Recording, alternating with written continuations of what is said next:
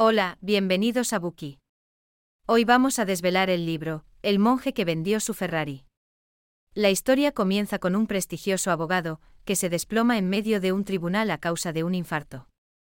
¿Quién es? Se llama Julian Mant quien, luego de licenciarse en Derecho en Harvard, se convirtió en un famoso abogado gracias a su extraordinaria capacidad. En una época lo tenía todo. Una reputación con la que la mayoría de los profesionales solo sueñan, ganando siete cifras. Su casa era un palacio enclavado entre otras casas de ricos y famosos. Tenía además un jet privado, una casa de verano en una isla tropical, y su posesión más preciada, un reluciente Ferrari rojo aparcado en un lugar destacado de su entrada, para que todos lo vieran. Sí, el mismo Ferrari que se menciona en el título del libro. Al mismo tiempo, el número de casos y trabajos que le llegaban era cada vez mayor, lo que fue abrumando poco a poco su cuerpo y su mente. Era incansable y estaba obsesionado con el dinero y la fama hasta que llegó un día en el que finalmente se derrumbó. A partir de ese momento desapareció de la escena. ¿A dónde había ido? Hubo rumores de que Julian se había ido a la India en algún tipo de expedición. Y así fue, Mientras viajaba por Cachemira, un estado místico en la base de las montañas del Himalaya, se cruzó con un caballero llamado Yogi Krishnan. Este le sugirió a Julian que buscara a los grandes sabios de Sivana, que residían en las peligrosas pero encantadoras montañas. Estos sabios monjes guardaban el secreto para alcanzar la salud plena, la felicidad duradera y la plenitud interior que Julián llevaba buscando hacía tanto tiempo. Pasaron tres años hasta que volvieron a ver a Julian. Estaba irreconocible. Tenía un aire de calma y tranquilidad que parecía casi divino. Sus penetrantes ojos azules eran tan intensos que te atravesaban como una afilada navaja. ¿Qué magia lo había convertido en ese nuevo ser? Apenas regresó, Julian fue a casa de su amigo John, para contarle lo que había aprendido en el Himalaya. Aquí es donde comienza realmente la historia de Julian Mandle. ¿Estás preparado para conocer las increíbles experiencias y la sabiduría que adquirió durante su estancia en las místicas montañas del Himalaya? El libro presenta una historia de ficción que nos atrae y nos mantiene enganchados a la vez que nos transmite valiosas ideas y enseñanzas relacionadas con el autoliderazgo, la responsabilidad personal y la iluminación espiritual. Además, la integración en el libro de filosofías y prácticas orientales, como el yoga y la meditación, lo diferencia de muchos otros libros de autoayuda, que se basan únicamente en enfoques occidentales. Por último, el mensaje universal del libro sobre la importancia de la atención plena, el propósito y los valores lo hace relevante y atractivo para una amplia gama de lectores, independientemente de sus antecedentes culturales o religiosos. Empecemos entonces con el bookie de hoy, donde les presentaremos este libro destacando tres aspectos importantes. En la primera parte, empezaremos con una fábula, y exploraremos el secreto de dominar nuestra mente. En la segunda parte, hablaremos del propósito de la vida. En la tercera parte, analizaremos el poder de la autodisciplina.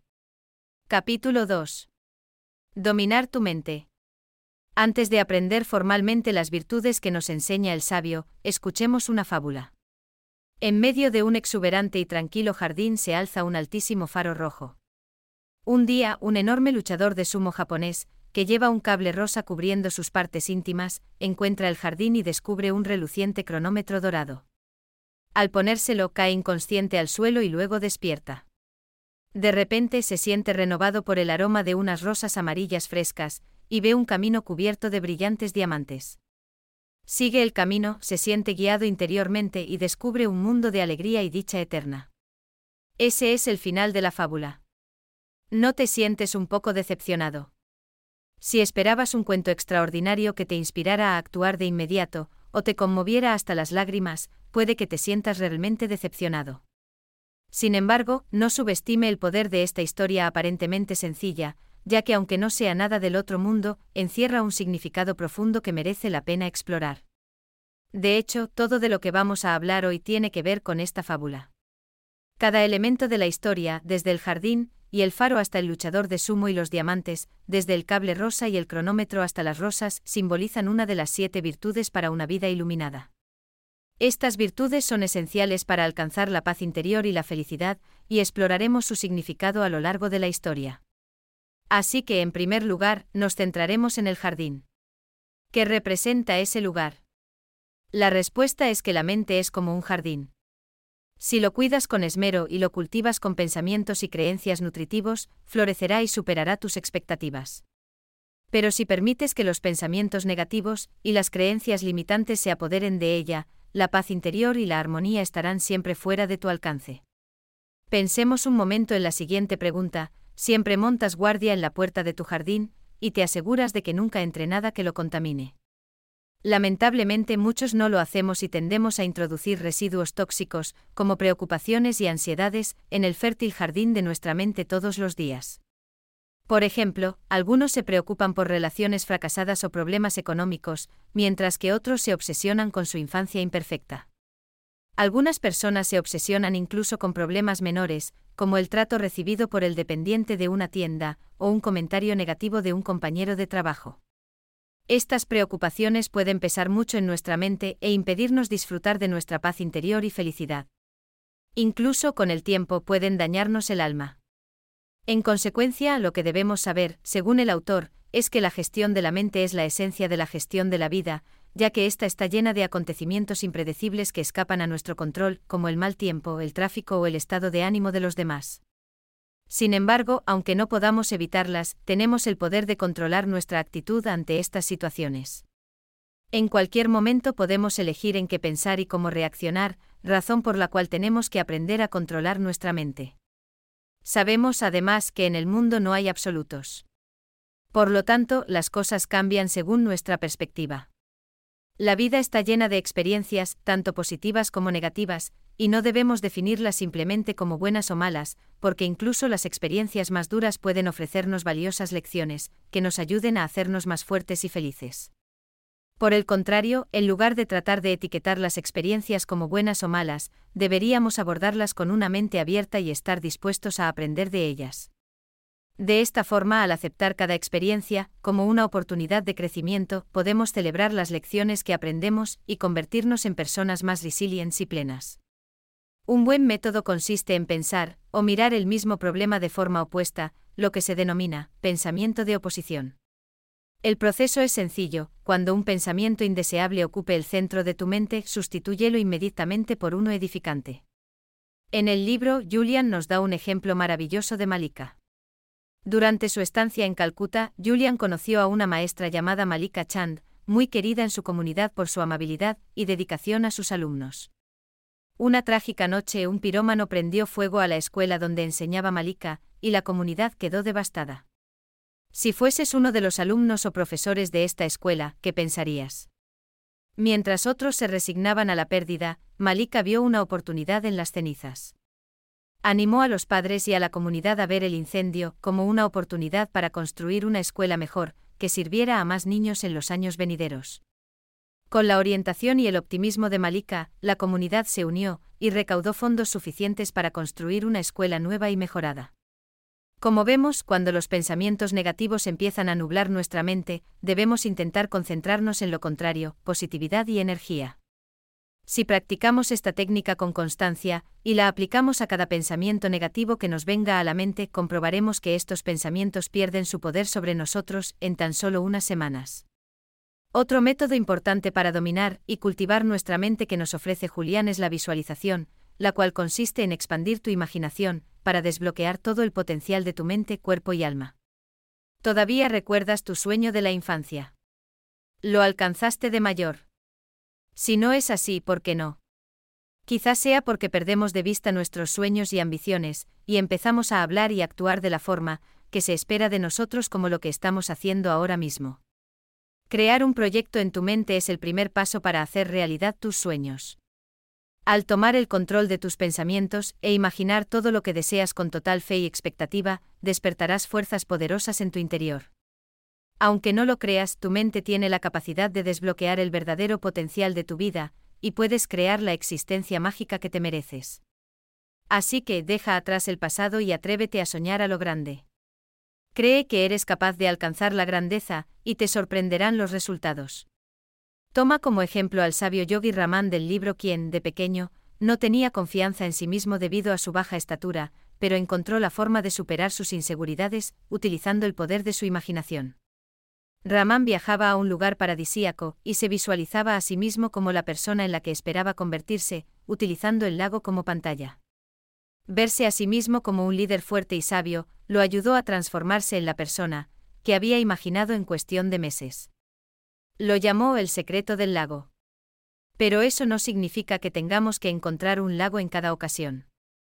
Podemos practicar este método en el salón de nuestra casa, o incluso en la oficina si realmente lo deseamos.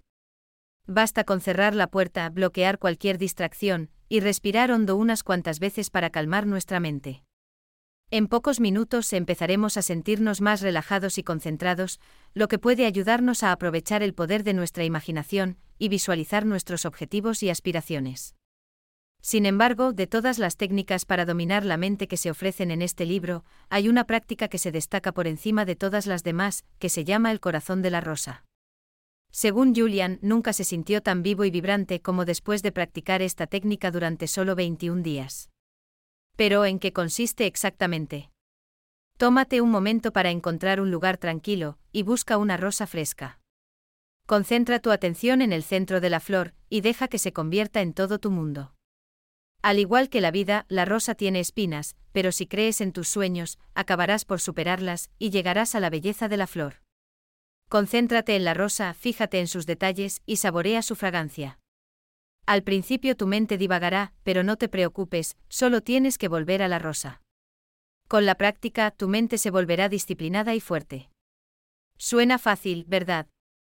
Pero en realidad, ¿quién puede encontrar cinco minutos en su ajetreado día para contemplar flores? Hoy en día muchas personas dirán que no tienen tiempo para jugar con sus hijos, y mucho menos para disfrutar de la sensación de la lluvia sobre sus pies descalzos. Incluso creen que construir y cultivar amistades también es una pérdida de tiempo, ya que requiere una inversión significativa de su precioso tiempo. Sin embargo, no olvidemos las palabras del escritor inglés H. G. Wells, no debemos permitir que el reloj y el calendario nos cieguen, ante el hecho de que cada momento de la vida es un milagro y un misterio. Así pues, porque no nos detenemos en medio de un día ajetreado, nos tomamos cinco minutos, y dejamos nuestro trabajo en suspenso. El silencio y la quietud son herramientas poderosas para conectar con la inteligencia universal, que fluye a través de todos los seres vivos. En una o dos semanas deberíamos ser capaces de concentrarnos en la rosa durante 20 minutos, sin ningún pensamiento que nos distraiga. Este es un signo de progreso en la recuperación del control de nuestra mente. Cuando nuestra mente solo se centra en lo que queremos, se convierte en una poderosa herramienta para lograr cosas extraordinarias. En definitiva, lo que debemos recordar es que o controlamos nuestra mente o ella nos controla a nosotros. Ante esta situación, será mejor que elijamos lo primero, y nos convirtamos en dueños de nuestra mente. Gracias por escuchar. Compruebe el enlace de abajo para desbloquear el contenido completo.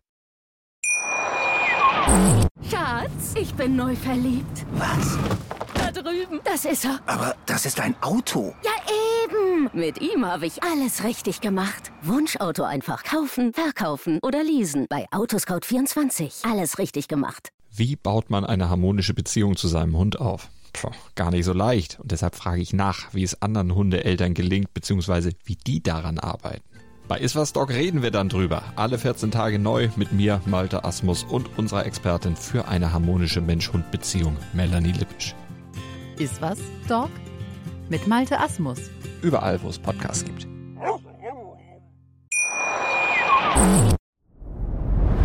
Dir hat dieser Podcast gefallen? Dann klicke jetzt auf Abonnieren und empfehle ihn weiter. Bleib immer auf dem Laufenden und folge uns bei Twitter, Instagram und Facebook.